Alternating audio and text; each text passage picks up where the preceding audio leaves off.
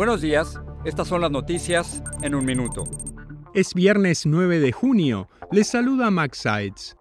En un video difundido por las redes sociales, Donald Trump defendió su inocencia tras conocerse que fue acusado formalmente por el Departamento de Justicia por el presunto mal manejo de documentos clasificados. Es la primera vez que un expresidente enfrenta cargos federales. Trump dijo que se presentará ante un juez el próximo martes.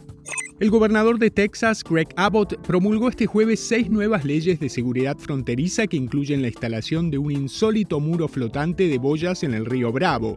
Abbott dijo que la nueva barrera acuática entre México y Estados Unidos busca frenar y disuadir a la mayor cantidad posible de migrantes.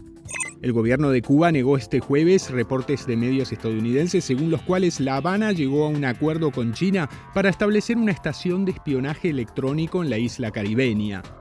Meteorólogos dijeron que el humo tóxico proveniente de los incendios forestales en Canadá podría comenzar a disiparse este fin de semana, gracias a un cambio en la dirección de los vientos y la llegada de lluvias. Más información en nuestras redes sociales y univisionoticias.com.